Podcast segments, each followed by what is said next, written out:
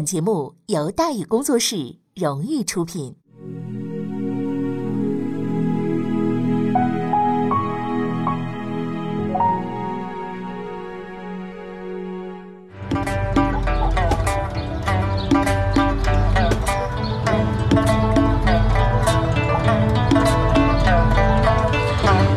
书唱戏劝人方，三条大道走中央，善恶到头终有报，人间正道是沧桑。给您续上一杯茶，我慢慢的说，您细细的品。听大雨，话说。明朝除了咱们广播直播以外啊，我们还在喜马拉雅独家网络发布。各位呢可以登录喜马拉雅手机和电脑客户端，搜索“大禹茶馆”，选择收听。上期节目咱们说到哪儿啊？咱们说到大军压境，南明军节节败退，走投无路，朱由榔边境陈兵。闰正月二十六，朱由榔在晋同武的护送之下抵达中缅边境的布陵。为了尽快让朱由榔呢裸身出国啊，当然裸身打个引号啊。这不是真格的了，啥也不穿就出去了，是吧？毕竟缅甸那个时候呢，虽然，这啊，这个不是很先进，但是也不是落后到非得裸着去不可，是吧？这个时候，马吉祥呢就怂恿金童武部将这个孙崇雅发动兵变，趁着夜色大肆的抢掠，导致了一批官员呢落荒而逃。朱由榔也被蒙在鼓里啊，带着留下的一群人连夜的往西跑，结果呢直奔这个中缅边关。往前跨一步，这就算是出了国了，对吧？能不能回来，这玩意儿就太预难预料了。但是朱由榔在逃跑的路上一向是勇往直前的，不过这次啊，说实在的，想跑也没法跑。为什么？人家缅甸人家人不让你进去，啊，你这你说你是皇帝，你你你什么是皇帝？你穿的跟个叫花子似的，是不是？你皇帝。我还上帝呢，我还我我还玉帝呢，是吧？你哪儿凉快你哪儿待着去吧，你别影响我站岗，是吧？哎，虽然我拿的这个矛不怎么锋利，但是凭你这个装甲，我觉得我还是能刺死你的，是吧？结果呢，朱由榔百口莫辩，没办法。但是这时候随行的穆天波在关键时刻呢发挥作用了。缅甸兵啊，不知道永历皇帝是何许人也，但是久仰云南世袭勋臣钱国公穆家的大名。赶紧的一听什么穆家人来了，那了不得了，唰，赶紧列队欢迎啊！拿上鲜花就开始欢迎。穆天波说明来意，缅军边关守将也很爽快，行，没问题。想过这个边关是吧？一点问题都没有，放下武器便可入关。啊，照理说人家那个要求不算过分，对不对？你上人家那个地盘上了，带着那么些个人，人家知道你是来干嘛的。你要拿着武器，你这来了，万一……对不对？人家那个国那么小，是不是啊？兵又那么少，谁知道你是来避难的，你还是打着避难的旗号，你来抢地盘来了，对不对？万一再再跟我来个火并，这玩意儿麻烦了。这对于周游郎而言呢，赤手空拳的出国那风险太大了。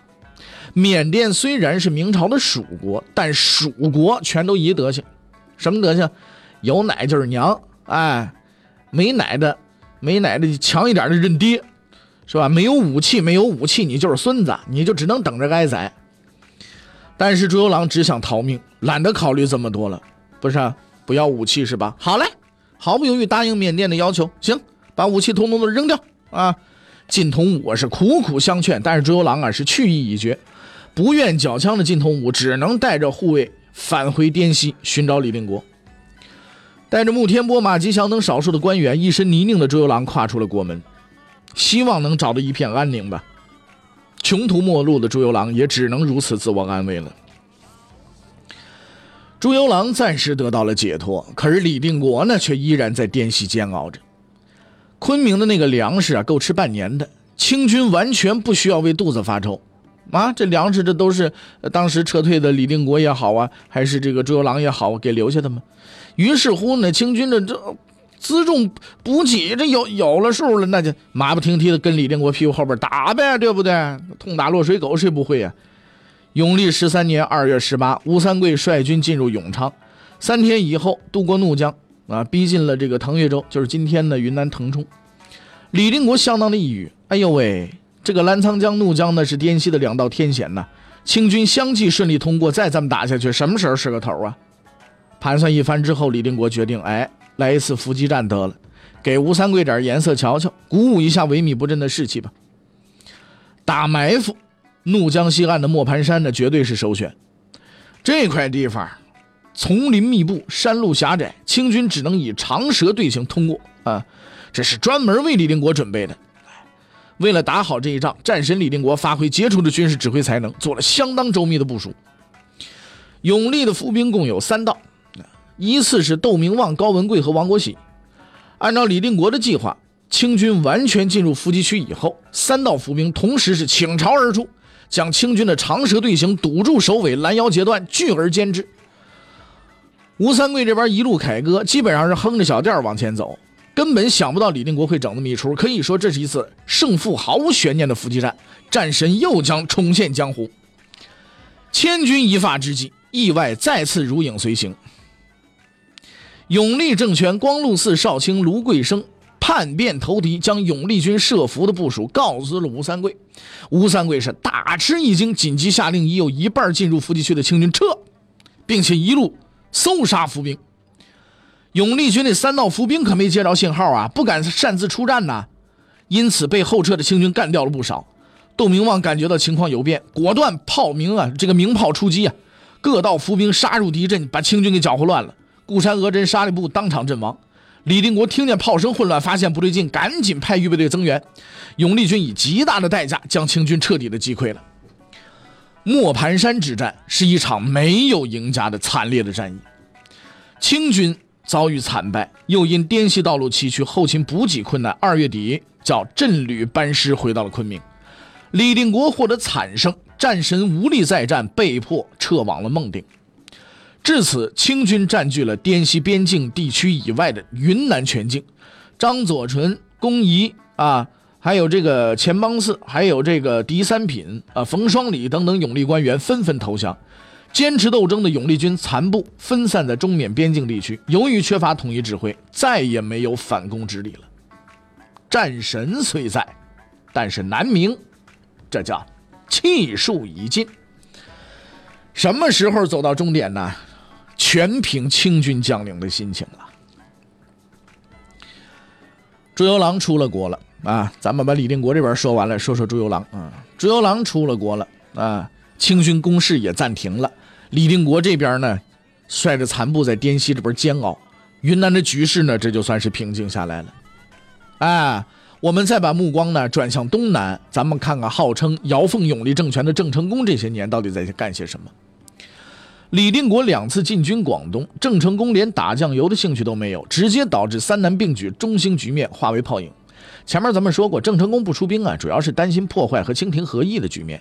这事儿还得从清廷政策的转变说起啊。随着抗清进入高潮期，需要清军频繁调兵用兵的包括三大战区：西南战区就是孙克望，两广战区李定国和东南战区郑成功、张明镇。以清军的实力应付三线作战的局面，确实啊有点困难。对于战场分散，清军呢虽然频繁用兵啊，呃，但是往往呢收效甚微。除了舟山收拾的比较干净以外，四川了、湖南了、广东了、福建了，这都是已经陷入了僵持的局面了。那么负责作战的兵部啊，虽然疲于奔命，但总的来说呢，勉力的还可以支撑一下。军队多跑路，那算是拉练。多打仗那算是演习，养这么一群人不就是干这个的吗？对不对？你花钱干嘛了？花钱不就让他出去打仗去的吗？负责财政的户部呢，就比较惨了。朝廷运转需要钱呢，兵部打仗需要钱呢，刑部办案子那也需要钱呢，礼部摆谱那玩意儿需要钱呢，工部呢搞建设那是不是啊？楼观堂的这个这个堂所的这这都得需要钱呢啊！吏部这边给给给这当官的发工资也也得要钱呢。你说户部又不是孙悟空，把上几根毫毛扑一吹，出了一堆银子，是吧？缺什么变什么，没那个呀。眼看着国库日渐的就被掏空了，是吧？裤衩都不剩了，户部那个黑锅是越背越大。清廷上下从顺治帝到各部官员都有普遍的共识啊，继续这么打下去的话，肯定是不行的。可是话虽如此说啊，三大战区抗清武装又不是听你清廷的指挥，对不对？你让他消停，他就消停了，怎么才能扭转局面呢？永历六年初，公元的一六五二年，一封密奏送到了顺治帝的案前，让顺治帝眼前一亮，不禁豁然开朗。密奏只讲了一件事情：利用郑芝龙招抚郑成功。高，太高了。只要能摁住郑成功，清军就能放开手脚，大干一场。先在两广收拾李定国，在挥师杀的西南，清剿孙可望，最终平定天下。哎，说干就干。清廷啊，马不停蹄的就开始准备这个工作。哎，主要有三件事：第一，册封郑芝龙为同安侯，授予其子郑世忠为二等侍卫，并且提高生活待遇，大家笼络；第二呢，至于浙闽总督刘清泰，适度调整政策，为招抚营造友好氛围；其三呢，就是追查郑成功家产遭抢夺一案，将当年率军进攻厦门的张学胜、马德公、黄树、王应元等人悉数的革职查办。过场演完了，正戏这就算是开场了。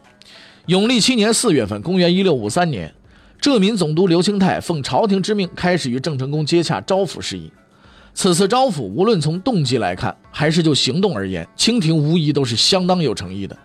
招抚能否达到预期目的，很大程度上取决于郑成功的态度。虽然说郑成功对永历政权一向是爱理不理、若即若离，但是对待清廷的态度那是相当的坚决。隆武帝。当晋武钟家无相忘的嘱托，郑成功可不会忘啊。曾经苦劝父亲：“虎不可离山，鱼不可脱于焉。离山则失其未脱渊，则登时困杀。”郑成功也不会忘记啊。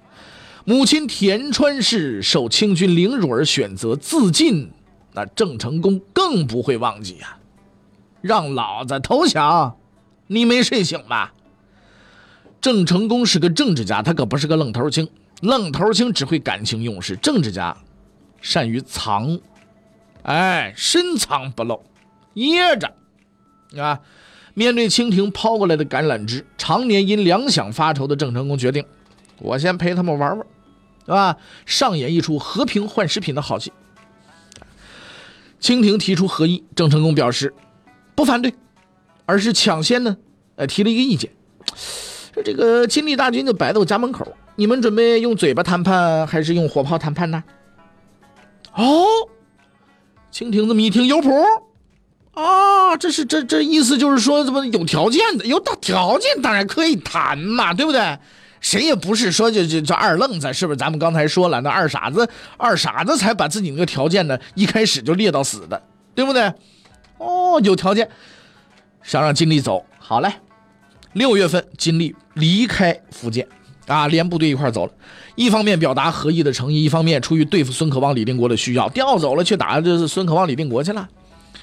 搬开堵在家门口的太师椅，郑成功趁机啊派军就前往福建、广东沿海征兵买粮。哎呦嚯，赚的盆满钵满的。到了永历八年二月份，公元一六五四年，清廷册封郑成功为海成功的敕印抵达福州，这让郑成功啊有点措手不及。我闲着没事跟你们玩玩，你们还真还真当真了啊？这赤赤峰印也来了，这哎呀！为了防止假戏真做，郑成功立即表明态度啊，这个受封可以，是吧？你封我海成功，我可以接受，但是剃发免谈。哎，他明白，只要不变发型，这赤印就发不下来。清廷来使也怒了，这这开玩笑嘛？啊，这个提上裤子就不认人了呢，是不是？你想当初你这啊，这个对不对？你还是说我说我好呢，是不是？嗯。郑成功可不管那么多，索性打着海成功的旗号，派部队到清军控制的地区啊，大肆的征粮。那群地方官也搞不清楚什么状况啊，打又不敢打。这都海成功来了，这朝廷封的，是不是啊？乖乖交粮呗。回头再向朝廷伸手要，你看他来了嘛，来要粮了嘛，我们这要粮就得给嘛，对不对？你这是你封的海成功，你来来吧，来吧，来吧。哎，一方认认真真，一方逢场作戏，时间一长啊，难免有点穿帮。啊，这个清廷的一些大臣呢，就发现不对劲儿了，还没谈出什么结果来啊！我们怎么损失这么多粮食啊？是吧？搞得福建、广东沿海各地啊苦不堪言。顺治帝啊也逐渐的察觉出来，郑成功啊这是个大忽悠啊，准备干脆这个和议咱们结束得了，继续付出努力啊这个武力吧。清廷的态度陡然生变，郑芝龙急眼了，哎，郑成功你个小兔崽子啊，你不是把你亲爹往黄泉路上送吗？啊？为了保命，郑芝龙屡次上书：“哎呀，再招抚一次吧，是吧？”并且提议让这个郑世忠啊前往福建劝降。郑芝龙如此诚恳，前期议和呢也确实忽略了打亲情这张牌。顺治帝一想，也对，是吧？那么要不再试一回啊？能和平解决，谁愿意干仗啊？对不对？对吧？和平未到完全绝望之时，绝不放弃和平。呃，这蒋介石说的这个事儿嘛，对吧？永历八年八月份，啊，郑世忠呢跟随清廷和议的官员呢抵达了福州，啊，开始劝降。郑成功还是老套路，哎呀，不剃头发，什么都可以谈，是吧？踩过清廷红线的态度没有变化。地盘方面的要价呢却越来越高，郑成功压根就没想谈成，所以这个和议呢再次的又陷入僵局了。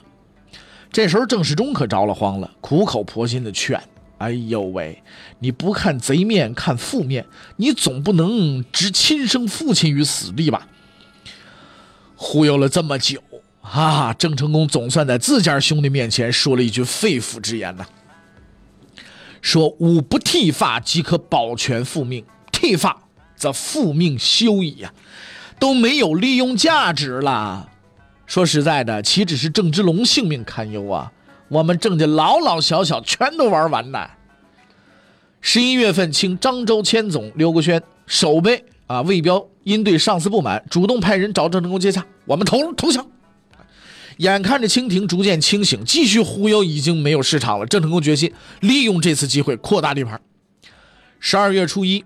郑成功派洪绪、甘辉部夺取漳州，又相继攻克了同安、南安、惠安、安溪、永春、德化、仙游等地，对泉州形成了一个铁桶合围之势。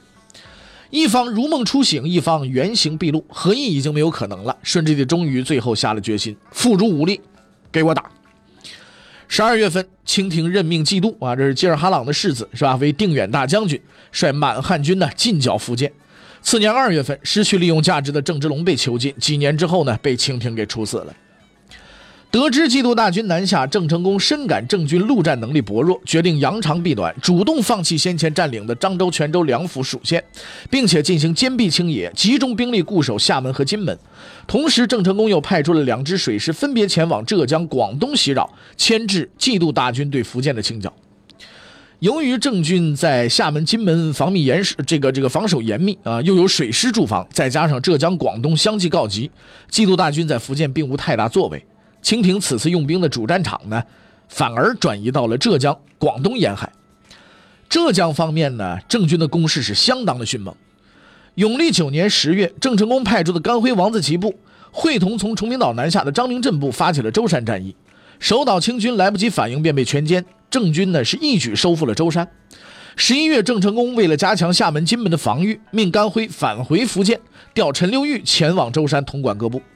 此后不久，张明镇突然神秘死亡。关于死因呢，各种史料意见不一，主要呢是有三种说法。第一种的说法呢是病死的，这个说法是比较合理，也最简单，但是时间未免有些巧合。更令人生疑的是，张明镇临终前呢，将浙系旧部托付给了张煌言，郑成功却下令陈留玉将浙系全部收编。郑成功如此趁火打劫，便产生了第二种说法：张明镇是被郑成功暗害的。这个说法有一定的合理性，但是缺乏足够的证据。另外呢，如果暗杀张明镇，要承担真相泄露、浙系哗变的风险，所以郑成功谨小慎微的这个性格，不大可能冒这种险。那第三种说法呢？出自清江南总督马明佩的一封接帖，这个接帖上说呀，根据一个投降的南明军士兵交代，郑成功要追究张明镇进攻崇明失利的责任，准备抓他回厦门处死。张明镇给吓死了。尽管情节有些离谱，普通士兵掌握的信息很可能来自舟山的路边社，但是呢，我们觉得这种说法呢，也是可信度比较高的。首先，张明镇是荣浙县浙的最后一块绊脚石，郑成功有干掉他的动机。其次，张明镇手下都是铁杆浙系，郑成功必须考虑维稳的问题，不会轻易冒险。因此呢，郑成功啊要除掉张明镇，必须找一个合适的借口。前面咱们说过，张明镇三入长江却无果而终，崇明又没能打下来，浙系内部的一些将领呢也已经开始对他颇有微词了。郑成功以这个由头找张明镇的麻烦，阻力明显要小得多，也不会授人以柄。当然了，郑成功郑成功呢是大可不必啊置张明镇于死地，士兵的道听途说呢，呃是不可靠的。此时张明镇确实是病了，常年征战呢让他的身体严重的透支，更主要的还是心病，是信而见疑，忠而被谤的痛苦。经郑成功这么一搅和，张明镇郁郁而终，撒手人寰，这也是可以说得通的。再来看广东方面，郑军的局面却不容乐观。那么广东方面是什么样的一个情况呢？欲知后事如何，且听下回分解。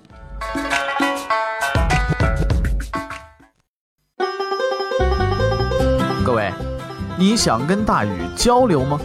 你想跟大禹辩论吗？你想给大禹指出错误吗？来微信吧，微信搜索订阅号“大禹茶馆”，哎，就能实现了。记住啊，宇是宇宙的宇。